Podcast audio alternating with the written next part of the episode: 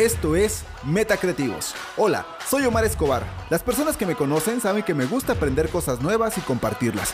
Es tanto mi gusto por enseñar que no quise perderme la oportunidad de crear este podcast específicamente para ti. Me considero proactivo y muy analítico. En este podcast te compartiré temas sobre marketing, emprendimiento, tecnología y dinero. El primer paso si quieres triunfar en el mundo de los negocios es ser creativo, pero en un mundo tan cambiante no basta ser creativo, hay que ser metacreativo. Bienvenido a esta gran comunidad. Pues bienvenidos a este episodio número 33 de Metacreativos. El día de hoy tenemos una invitada especial, ella es Magali Bautista y se autodenomina como una comunicadora en construcción. Ahorita vamos a ver por qué. Eh, ella trabaja con el tema de acabados para interiores y puertas automáticas. Tiene dos empresas, dos emprendimientos, Servimeric y Servi Construcciones. Bienvenida, Magali. Hola, muchísimas gracias por el espacio. Buenas tardes. ¿Ya habías estado en un podcast antes? No, no, no, no. ¿Es tu primera invitación? sí. Qué bueno, bueno, pues bienvenida a este podcast de Metacreativos. Nos da mucho gusto tenerte aquí. Y bueno, vamos a empezar a platicar un poco acerca... Eh, regularmente los invitados que tenemos son emprendedores, son personas pues muy creativas, son este, personas que, este, pues, que han impulsado algún proyecto, algún negocio por su propia cuenta. Y pues nos gustaría eh, platicar un poquito más de quién es esa persona que está detrás ¿no? de estos emprendimientos, quién es Magali Bautista, quién era Magali Bautista, por ejemplo, de niña. bueno, siempre fui eh, muy introvertida, realmente era una persona muy introvertida, una niña muy introvertida. Pero este, mis papás me cambiaban constantemente de escuela. Entonces estuve en tres primarias, en dos eh, secundarias, eh, en un bachillerato y en una universidad. Yo creo que eso me forzó, bueno, a, a, ser un poquito más aperturada a la socialización, este, y entonces pues fue como fui mutando mi personalidad realmente, porque sí era muy introvertida. ¿Qué quería ser Magali Bautista cuando era niña? Ay, sabes que yo quería ser cantante. Cantante. pero créeme que no se me da en lo absoluto, ¿no? Es que me gusta muchísimo la música, ¿no? Entonces, este, pues bueno, todo el tiempo me la pasaba escuchando música y mi sueño era este cantar o este ser una voluntaria de la ONU en África. Órale. Ese era mi, ay, yo quiero irme a África y ayudar a los niños. Ajá, era, era lo que traía yo siempre en mente, ¿no? Ok. Y eh, cuando empiezas a llegar a la carrera, ¿cómo, cómo escoges comunicación, ¿no? ¿Es esa comunicación? Sí, fíjate que yo iba a estudiar ingeniería industrial en el tecnológico. Este, pero eh, previamente a elegir las carreras, nos, eh, un, la, la orientadora social nos llevó un, un, grupo que nos hizo una evaluación para decirnos cuál era la, la mejor área o en la cual teníamos mayor oportunidad por nuestra personalidad. Y cuando me dicen, no, es que este, tu área es la publicidad, la mercadotecnia, la comunicación, yo dije, ¿cómo crees? No lo esperaba. Estos famosos exámenes vocacionales, Ajá, ¿no? Ajá. Sí, y yo dije, uy, no lo esperaba. Pero bueno, obviamente este, dije, bueno, pues a lo mejor sí, tengo que hacerle caso a los expertos, ¿no? Entonces, este, pues me fui a buscar en ese momento eh, las carreras que había y existía en la Mesoamericana y en la Anáhuac, Mercadotecnia. Yo realmente siempre soñé con estudiar Mercadotecnia. Pero, pues bueno, la colegiatura era carísima, ¿no? En ese tiempo, y yo creo que lo sigue siendo ahorita. Hasta más. Y, sí, y, este, y pues bueno, eh, me metí, eh, hice el examen para la mesoamericana, aprobé, y la única manera de poder estudiar toda la carrera era con beca y trabajando. ¿no? Entonces, mis papás siempre me ayudaron, pero en medida de eso, las posibilidades que había en ese momento, ¿no? Entonces, este, pues bueno, pude estudiar la carrera con, con beca y pues a partir del cuarto semestre fue que comencé a trabajar en las tardes porque ya nos pedían más materiales, ¿no? Entonces, este, pues pude estudiar comunicación, pero siempre comencé a tomar como cursos eh, de mercadotecnia, ¿no? O sea, como me interesaba el tema de vender una marca, de cómo vender una marca, pero no me gustaba vender marcas ajenas, que no fueran algo a lo cual yo me dedicaba. Entonces, este, pues bueno, ahí, ahí fue como iniciamos en ese tema. Ok, y luego, bueno, ya vemos tu eslogan que es una comunicóloga en construcción. ¿A qué se refiere? Ah, pues mira, eh, yo comienzo hace 15 años en el medio de la construcción como a, introducirme un poquito más este, en específico en el ramo de las eh, puertas automáticas. Entonces yo me dedicaba, yo decía, bueno, me encanta vender lo que hago. Este, entonces eh, comencé a vender eh, puertas automáticas, las instalaciones, acabados para exteriores, sobre todo acabados para exteriores. Comenzaba yo a vender mucho. ¿Por qué comunicóloga en construcción? Porque al final soy comunicóloga en construcción porque es el área en el cual me desenvuelvo. Y en construcción porque siempre tenemos que estar en constante crecimiento, ¿no? Independientemente de la carrera o a lo que te dediques, siempre hay que estar como nutriéndonos de información. Entonces para mí es eh, de pronto un, este, un tedio el decir, ay no, no sé de esto, ¿cómo le voy a hacer? Y tengo que estudiar, ¿no? Y ya se vuelve un reto para mí en ese momento ya se vuelve un reto porque además de, estar estudiando para pues vender lo que hago, pues también estudio pues para las instalaciones a lo que me dedico, ¿no? Para sobre todo quedar bien en lo que hacemos. Y sí funcionó, ¿eh? Porque eh, cuando me llegó tu WhatsApp se me quedó, dije, ¿cómo? ¿Comunicóloga en construcción? ¿Se refiere a que está en construcción o que se dedica a la construcción? Sí, y fíjate que surge de un programa, este, estoy en una organización de mujeres eh, de la construcción, entonces teníamos un programa que se llamaba Mujeres en Construcción. Entonces yo les dije, es que yo soy una comunicóloga en construcción, o sea, no soy arquitecta, no soy ingeniera, pero me dedico al tema de la construcción y es retos constantes, constantes, constantes de, bueno, ¿y ahora cómo se va a instalar esto? ¿Qué materiales están llegando? Este, ¿Dónde buscar mejores proveedores? Y paralelamente a eso, pues también invertir en el tema de, oye, ¿cómo vendo mejor lo que hago? No, no solamente es eh, lo, lo fabrico, lo instalo, lo solucionamos, porque somos un grupo de personas, los técnicos, este, Carla que está en la oficina, Bricia, yo, entonces siempre es como estar en constante búsqueda también de los clientes, ¿no? Y de soluciones. Y dices, por un lado, tenemos que aportar esas soluciones a los clientes y por otro lado tenemos que solucionar el tema de cómo venderlo, ¿no? Cómo hacerles llegar para lo que somos buenos. Si tuviéramos una fórmula, digamos, secreta de cómo crecer un emprendimiento, un negocio, para Magali Bautista, ¿cuál sería esa fórmula secreta? Yo pienso que la constancia. O sea, lo que sea, tienes que despertarte todos los días y hacer algo, algo, algo, todos los días hacer algo por ese objetivo que tienes. Creo que no siempre es fácil. Yo creo que lo podemos decir muy fácil, ¿no? Ah, todos los días haz algo. Bueno, pero de pronto se te seca con tanto, o sea, te, sobrepasa lo que te, lo que te pasa, ¿no? En, el, en la oficina, por ejemplo, o con un cliente.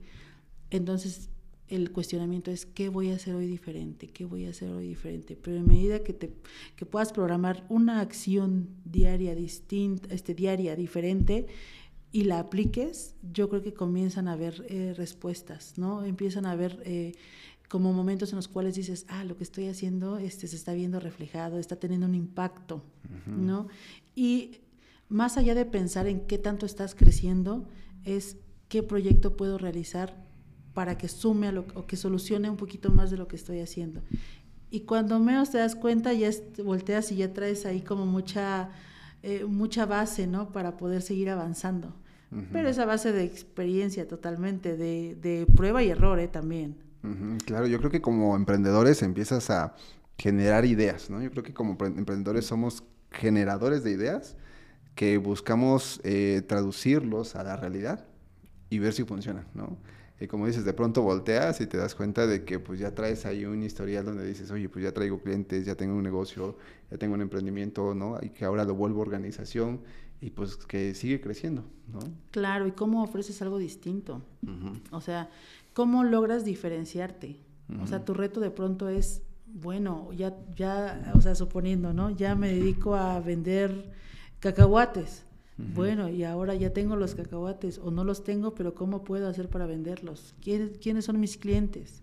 ¿Cómo puedo acercarme a los clientes? ¿No? En ese momento que tú comienzas a acercarte a los clientes, pues bueno, te das cuenta que este, pues también ahí vienen otros retos, ¿no? Y así es como te vas haciendo. Eh, el mismo, la, la, misma dinámica cotidiana de tu negocio te va diciendo, bueno, ahora necesitas invertir en redes sociales, por ejemplo, ¿no? Ahora necesitas este, hacerte de un grupo en el cual te, te ayude a solucionarle también a tus clientes. Entonces te vas dando cuenta que para un negocio yo pienso que hay que rodearse de personas que hagan, o sea, que hagan una cosa distinta, que aporte. ¿No? O sea, no, no una sola persona no va a lograr que, que el negocio crezca. Sí. No, hay, no hay nada que se pueda lograr solo.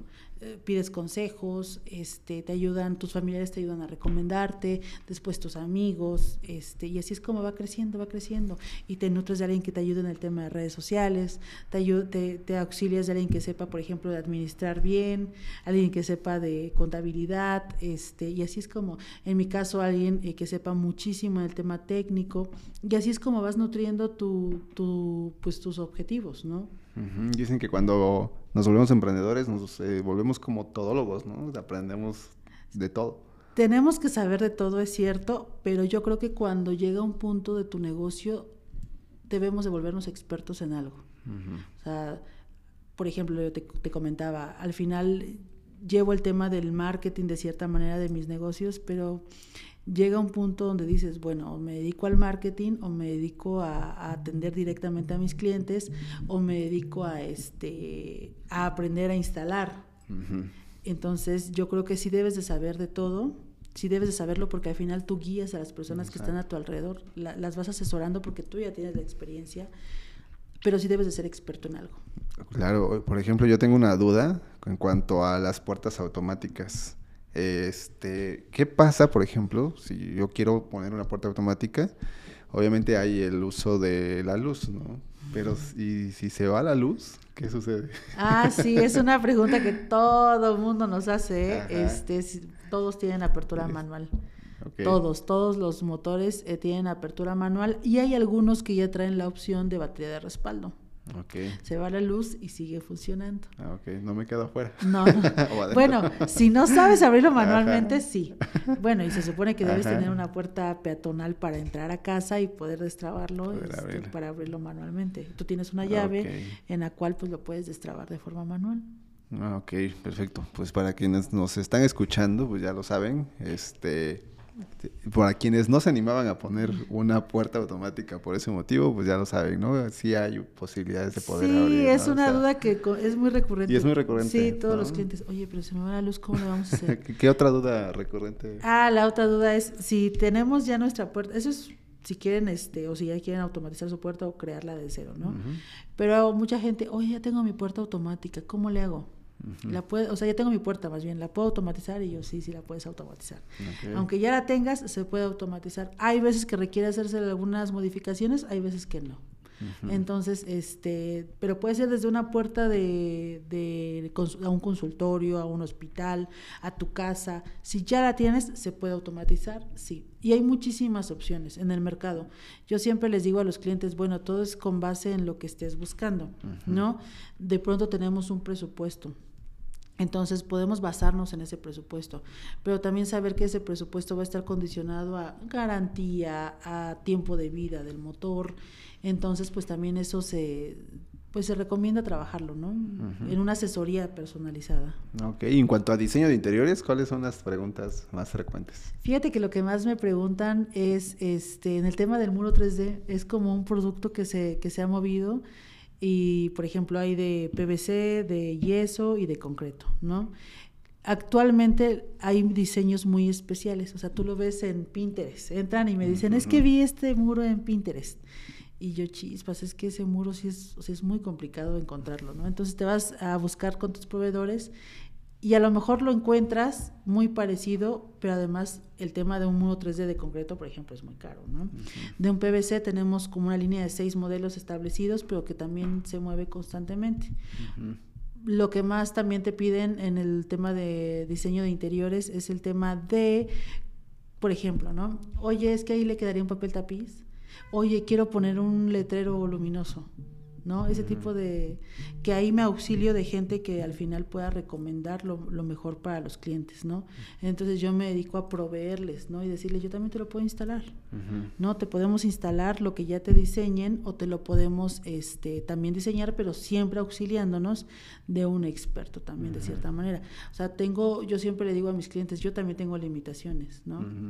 No te voy a desarrollar una casa, por ejemplo, no te voy a diseñar toda una casa, pero sí puedo hacértela, pero sí puedo ya ya diseñándola decirte que sí funciona. Yo hago mucho este trabajo con los arquitectos o con los ingenieros y les puedo decir, mira, esto que diseñaste no, no va a ser funcional a largo plazo, ¿no?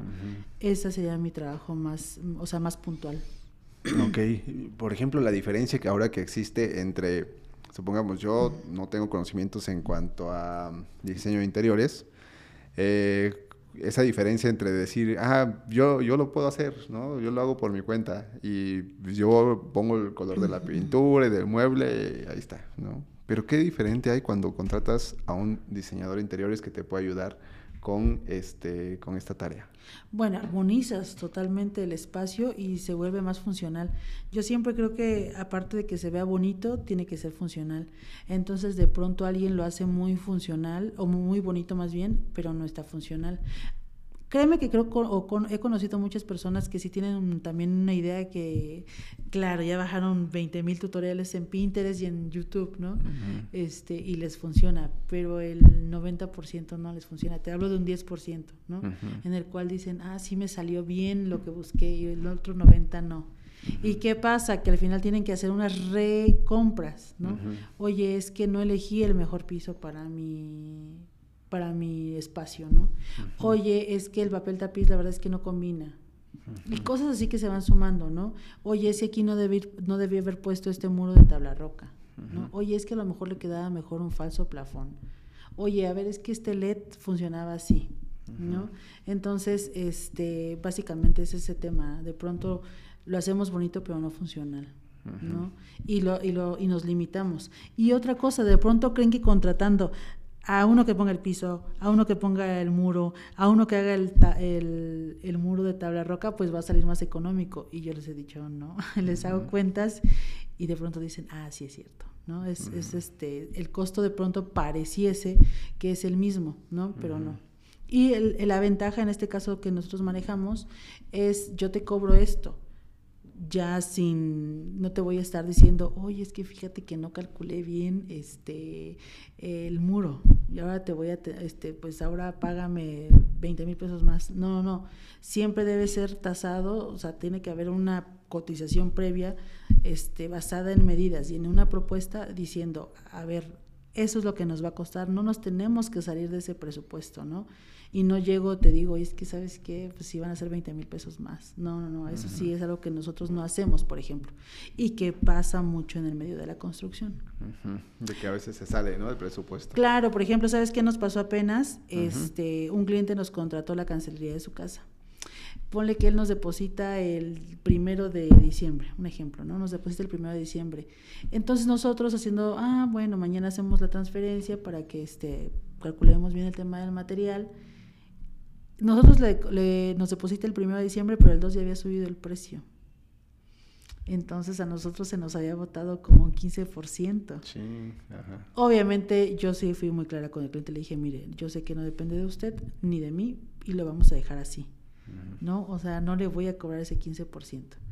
Pero eso que me enseñó a mí a decir, no, las cotizaciones son este, de una semana, ¿no? Porque ese cliente ya lleva como dos semanas con, con esa cotización, por ejemplo. Sí, claro. Entonces, este, pero y cosas así que nos van pasando como cotidianamente, ¿no? Entonces, este, y ahorita ya no. Por ejemplo, hay motores que nos piden que son de gama premium, vamos a llamarlo así. Y justamente antes de que el cliente llegue y nos dé el anticipo, yo antes checo en stock si hay no hay, porque si no hay me toca conseguirlo en otro lado y seguramente va a ser más caro, ¿no?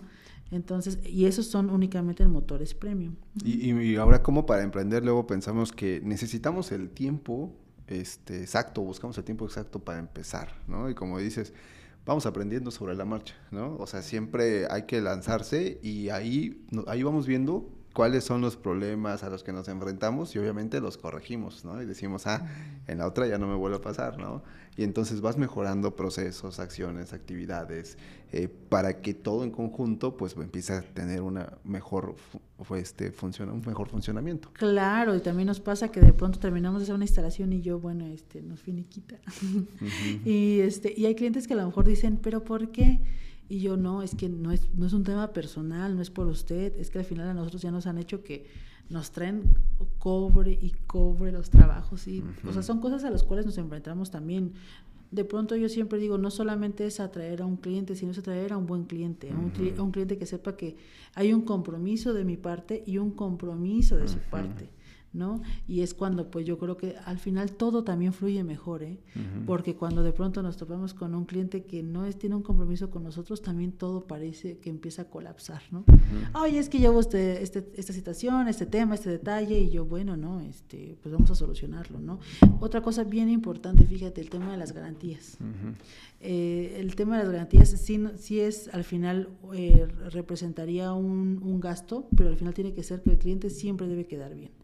O sea, debe quedar contento con el trabajo que le estás haciendo. Y lo que le vendes debes de ponerle. De pronto también me he topado con, es que lo encuentro más barato en, en la tienda, ¿no? Y tú, híjole, pero es que no es el mismo, a lo mejor no es el mismo motor, no es el mismo material, siempre va a haber calidades. Y de pronto el hecho de que los clientes no, no estén, al final no es su medio, no estén informados en eso y se vayan por el tema del costo, pues sí repercute, ¿no? A largo plazo te das cuenta, en, por ejemplo, en una puerta, en una puerta de herrería que nosotros podemos fabricar, tenemos un proceso y te das cuenta, si lo compran con alguien más barato, te das cuenta que la, la pintura se va en un seis meses. Ya se ve blanquizca, este, el, sol pues ya comienza a hacer sus efectos y, este, y es ahí donde se ve, ¿no? En, las, este, en los viveles, en los tejuelos, en la chapa que se le ponga. En lo barato sale caro. Sí, el, el, calibre de la lámina. Entonces un cliente de pronto nada más dice, los comparo y no, es que este está más barato. Sí, pero no solamente es el, o sea, no es que nos vayamos a ser millonarios de esto, ¿no? Sino que al final estamos ofreciendo también, no solo es una asesoría, no, no solo estás pagando una asesoría, estás pagando pues un material adecuado y una garantía por escrito. Y te digo, al final nos ha tocado también eh, trabajos donde hay que eh, brindar garantía y así nos llevemos a lo mejor un mes, ahí estamos, o dos meses, ahí estamos, ahí estamos, ahí estamos, hasta que el cliente diga, ok, ya, ya quedó. Ok, perfecto. Sí, es importante siempre brindar esas garantías a los clientes para que ellos pues regresen y sigan confiando en nosotros. Sí, creo que la confianza es muy importante y creo que es lo más difícil de trabajar en un negocio. ¿no? O sea, que los clientes no solamente, o sea, y en, un negocio que al final no depende nada más de que tú lo hagas bien, depende de que lo hagamos en, o sea, que todo el equipo hagamos, o sea, yo siempre he dicho que el negocio en particular al que me dedico, eh, no solamente es que yo haga mi trabajo, es que todos trabajemos como equipo, ¿no? Que cada quien haga la parte que le corresponde y en medida que cada quien haga la parte que le corresponde de forma correcta, pues todos vamos a salir triunfando, ¿no? Hasta el cliente. Claro. Pero un alguien en el eslabón que pueda estar fallando y ya ahí es donde comenzamos a tener problemas. Sí, eh, ¿cuál es el futuro de Servimeric y Serviconstrucciones? Ay, la verdad es que yo tengo el objetivo, mi, la misión primero es ser eh, una solución para los clientes. En el tema de Servimeric, ser una solución para los clientes. Porque tenemos, eh, esa es nuestra área de mantenimiento, preventivo y correctivo. Entonces, en el momento que, que, lo, que, lo que queremos es brindar al cliente, pues eh, que tenga una una emergencia a lo mejor y sepan que cuentan con nosotros, ¿no? Que obviamente también hay garantías, pues también sepan que el mantenimiento tiene garantías y ser expertos en, en, los mantenimientos, ¿no? Y en el tema de, te voy a eh, dar, brindarle la seguridad a tu espacio que requiere. Porque no solamente ponemos lo que son puertas automáticas, también ponemos cercas eléctricas, chapas digitales, que es lo de hoy, ¿no? este, puertas electromagnéticas. Entonces podemos estar en todos los lugares donde alguien requiera seguridad electrónica, en todos. Y en construcciones, ay, bueno, y la visión es este, hacer, un, hacer un equipo más grande, ¿no? O sea, que nuestro equipo vaya creciendo. ¿Sabes qué, qué, cuál es un reto? Que somos, o sea, en, la oficina somos más mujeres que, que, hombres. Entonces, es un reto porque de pronto, ¿cómo logras eh, empalmar esas eh, personalidades? Entonces, este, mi reto es que seamos em, más grandes, eh, que nuestro equipo ya, ya esté compensado entre hombres y mujeres y, este, y que al final siempre tengamos una capacitación constante y así brindar soluciones a los clientes, ¿no? Y en Serviconstrucciones, eh, mi objetivo es que seamos o que tengamos un área donde todos los clientes puedan ver, puedan ver todos los materiales que manejamos. ¿no? Oye, ¿cuántos años ya, ya llevan en el mercado? Llevo 15 años. 15 años ya. Desde que comencé como a hacer mis pininos, como dicen, 15 años. 15 años. No, pues se dice fácil, pero la verdad es que mantener un negocio, al menos en Oaxaca, más de tres años, ya es este, Ay, no ha sido muy complicado. pero todos los, o sea, hay días que honestamente no, no me voy a despertar, no me voy a levantar, no me voy a levantar, no, ya. Y además por mis hijos, porque tengo dos hijos. Ah, Entonces no solamente es trabajar ya por mí, también tenemos ahí la gente que trabaja en, en, el negocio y pues mis hijos, ¿no? Que si uno no trabaja, pues de dónde van a, a comer. ya, tienes en quién inspirarte. Son una inspiración y más que una inspiración son un motor. Yo te podría decir que son un motor en el cual este, yo busco más bien ser una inspiración para ellos. Y ellos son mi motor. de, que, híjole, hoy no, ya no quiero. Oye, y entonces lo primero que viene a mi mente es, oye, hay que, o sea, este, hay que falta pagar esto de los niños, ¿no? Este, entonces de pronto digo, sí, sí es cierto. hay que darle porque hay que hacer muchísimas cosas, ¿no? Claro. Y como te decía, de Servi Construcciones, mi, mi meta es tener una sala de exhibición grande donde la gente pueda, y o sea, pueda ver todo lo que podemos hacer de maravilloso en sus espacios. Ok, pues bueno, pues ya lo saben, eh, estamos con eh, Magali Bautista. Eh, para ir terminando con este episodio, ¿algún último consejo que nos quieras dar, los quieres dar a las personas que nos escuchan y tus redes sociales? Fíjate que algo que, un consejo que podría darles es que eh, en un tema de negocio o también personal, eh, aspiramos a llegar a una, a una meta. Vamos a poner un ejemplo y recientemente lo, lo, lo entendí. Anhelamos la felicidad, anhelamos el éxito, y no nos damos cuenta que ya estamos viviéndolo día a día, ¿no? Eh, todos los días lo estamos viviendo. Lo único que nos falta es voltear y decir, gracias, gracias al universo, gracias a la vida, porque tengo la oportunidad de estar viviendo mi sueño, de estar construyendo mi sueño y mi persona, porque paralelamente a ello vas creciendo tú también. Entonces, mi, mi consejo es, no esperes al mañana a creer que va a llegar el éxito a creer que va a llegar, este, si tú quieres, la felicidad, ¿no? Ya lo estás viviendo. Nada más valóralo y agradecelo, porque yo creo que de pronto nos perdemos en, en, ese proceso y no agradecemos. Entonces yo diría eso y pues bueno, mis redes sociales son, estamos ahorita en Facebook e Instagram como arroba servimeric, puertas automáticas y como Serviconstrucciones. ¿Y dónde están ubicados? Sigamos. En Belisario Domínguez, número 800, esquina Dalias, Colonia Reforma, contra esquina del Panamá. Siempre le hago promoción al Panamá. bueno, pues muchas gracias, Magali, por estar en este episodio el día de hoy. Ay, no, muchísimas gracias. Fue un, un espacio muy padre y pues agradezco. Y la verdad que les auguro muchísimo éxito y deseo que que se den cuenta que ya están, ya están en su sueño y lo están viviendo y, y como tal lo, lo agradezcan. Muchas gracias, Magali. Hasta luego. Bye.